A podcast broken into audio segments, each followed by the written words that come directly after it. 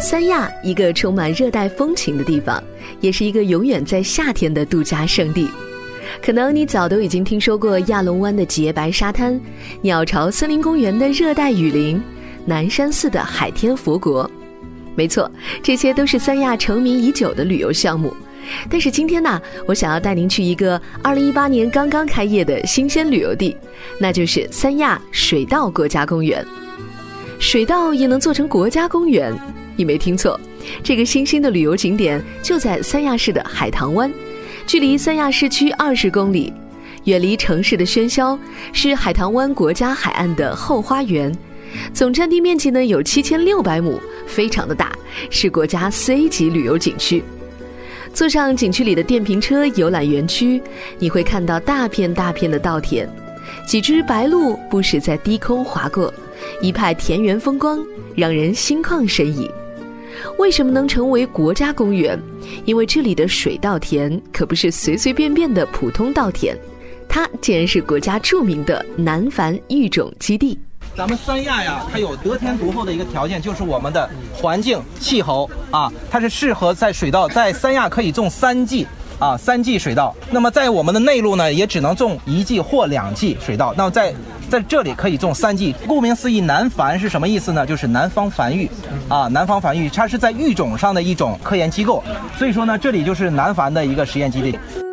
每年的三月下旬到四月上旬之间，当内地还是春寒料峭的时候，海南的水稻已经抽穗开花。在这个季节里，全国的杂交水稻专家都会聚集在南繁育种基地，拿着各种水稻品种进行杂交试验，再将收获的种子带回到各地去播种。这个呢，已经延续了近半个世纪的传统，就被称作是南繁北育。而这群人呢，也有一个共同的绰号——候鸟型科学家。其中呢，最著名的就是被称为中国杂交水稻之父的袁隆平院士。您看，现在这个杂交水稻实验田的话，是由袁隆平老先生的团队，他负责呃做这个实验以及管理的。啊，我们的呃袁爷爷就会过来看。二月份一个星期来了三次，就隔两天来一次，隔两天来一次。哎，因为快那都快成熟了。袁隆平院士是我国研究和发展杂交水稻的开创者，从六十年代开始就致力于杂交水稻的研究。他所发明的杂交水稻被西方专家称为是“东方魔稻”，比常规的水稻增产百分之二十以上。每年呢，因为种植这种杂交水稻而增产的稻谷，可以多养活七千万人口，从而呢从根本上解决中国这样一个人口众多的大国吃饭难的问题。如今呢，这种杂交水稻已经推广到了全世界二十多个国家和地区。种子对于我们来说，我们是一个传统农耕大国，种子是非常非常重要的啊啊，种子是非常重要，尤其是在种子的保护、培育以及培养。这些呢都是非常重要的，所以说呢，我们水稻公园这一块呢，只是作为南繁科研育种的一个展示的一个窗口，这也是为什么我们会在这里建了一个南繁科普水稻科普长廊的一个原因啊。我们也是想通过我们这个手段呢，让我们的广大游客，尤其是我们的小孩子知道你吃的大米是怎么来的啊。现在我们好，包括很多小孩子可能都不清楚。世界上多数地区都以面粉为主食，而有十三亿人口的中国，则是以大米为主粮的为数不多的国家之一。早在北宋时期，水稻的总产量就跃居到了粮食作物的首位，而明清以后，水稻更是中国的主要食物依赖。庞大的需求使得历代的当政者都对稻米的问题异常的看重。历史上，水稻产量的丰收或者是欠收，与种植面积的不断北扩，一直推动着中国社会、经济、文化的变迁。在水稻国家公园有一个水稻科普长廊，可以在这里了解关于水稻的种种知识。那我们往这边走啊，来看一下啊，这个这幅画呢，就是这幅图片呢，就是我们习总书记当时啊接见我们南方的科学家，包括袁隆平的一个现场的一个情况啊。中间这个呢是我们的呃袁院士啊，去年是八十九岁了啊，高龄。这三位呢是我们的南繁的青年的科学家啊，他在南繁育种方面都做出了一些呃杰出的贡献啊。呢，就是我们杂交水稻的一些基础知识啊，包括袁隆平啊，他的一些呃基础知识，像什么三系法水稻研究示意图，这里面包括呃呃这个父本呐、母本呐等等的啊一些基础知识，这些东西呢，主要是来展示给我们的小孩子，让他知道杂交水稻是怎么来的，它是怎么去怎么去培育的。啊，这里呢就是展示一些不同类型的水稻啊，包括目前来讲比较流行的一些水稻啊，一些故事啊，包括它的对水稻对一些呃感光性啊，都是深入的一些科学知识啊，有有有这块的一些呃爱好者呢可以研究一下啊。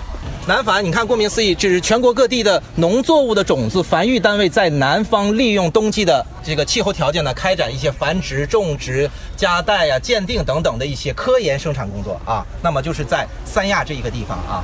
现在我们三亚南繁它已经布及了全国十八个省份，全部都有啊，都都会，就是说在。呃，我们三亚这一块地方呢，进行一个呃科学的一个实验种植啊。它不仅种植我们的水稻，包括棉花、玉米啊等等这些啊。因为我们的粮食安全是非常重要的，尤其从产产量上来讲，要确保我们十三亿人的一个口粮问题啊，这不是一个简单的一件事情啊。杂交水稻技术于一九七零年代在中国诞生，被称为是中国的第五大发明。在水稻国家公园，你还能够看到杂交水稻的老祖宗，最早的一个野生水稻品种。在一九七零年的时候啊，冯克山和李壁虎呢，是我们袁隆平的原先的当时的两个助手，他发现了一株在我们三亚的师部农场地方发现了一个野败系的一个水稻啊，这是一一株野生的水稻。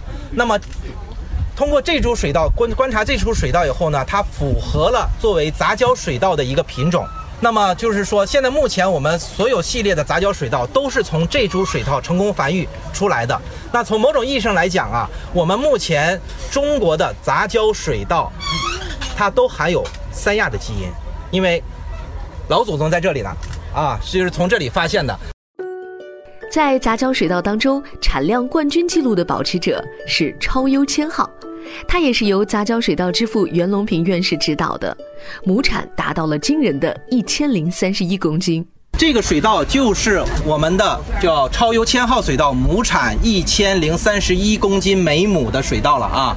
这里面是一些实物展示啊，展示的呢就是我们的超优千号，它到底长什么样子？大家可以注意看，它的颗粒非常饱满啊，包括它的没有脱粒和脱粒之后的一个区别。既然是水稻公园，就可以在这里看到各种各样的大米了。大米家族的优秀成员好像都到齐了。这个叫什么米啊？竹稻米。竹子和水稻杂交那，它的味道会有什么不一样吗？还是米的味道，不会有竹子味道吗？会有。然后它的营养会比我们的普通的大米的话更加的营养会更丰富一些。嗯，比如说老人和小朋友，它就会更更好。什么米啊？这个这是红米。对，那这个红米是海南本地的特有的吗？嗯，有红米的话有，我们这边的话是这种，这种是红大米，还有一种呢是红糯米。嗯。嗯，不一样。这种大米的话，它对于我们女性来说的话，就有一种补血、滋补的这种作用。但是这个的话，并不是说像我们这样子一顿的话就煮一堆来吃，没有像八宝粥那种感觉，就是红米抓一点，白米抓一点，粗米抓一点，甚至黑米抓一点，就各种各样百种、几百种的这个米做出来的饭。第一个呢，它的营养更加的均衡，对于我们来说身体会有更加有益。你看我们小时候会有这种叫吃百家饭嘛。嗯，啊，每一家的这个口味不一样，然后出来的这个营养的平衡也不一样。小朋友呢，可以体验到大米的全部生产过程，自己来体验种大米。很多小朋友都会在城市里面，然后你如果问他说大米是怎么来的，他会告诉你，我们去超市买，对不对？那大米是怎么样生产出来的？他不知道。嗯，所以在这里的话，就会有这个呃大米会从这个稻谷，然后的发芽的这个期间啊，它会有一层一层的阶段，发芽区，然后秧苗，然后我们要把这个秧苗插到田里面去，然后这个这个田里面的秧苗要长到多大，然后这个稻谷结出来，然后这个稻谷呢剥壳了之后就会成为大米。也就是说，有一系列的这一种。也就是说，我们如果带着孩子来的话，是可以看到大米的整个的这个全部的生产过程，包括他们可以自己去收割水稻，甚至插秧。啊，我们面前的话，这科研学基地的话，就会有这一部分的体验。比如说，你看像我们的插秧，插秧的体验，插秧的体验，以及割稻谷的体验。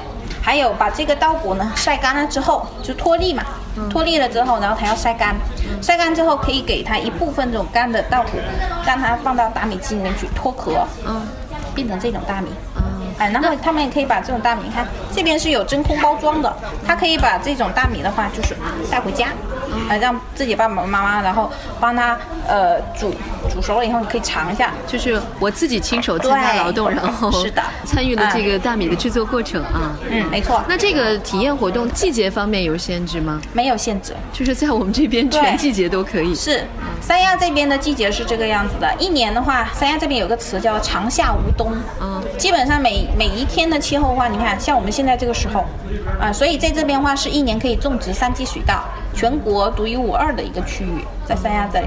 包括你看像海南话，在海口还不行，海口冬天很冷的，在三亚这里就可以。我们现在就属于冬季，嗯，但是我们穿的都是短袖短对，裙。是的。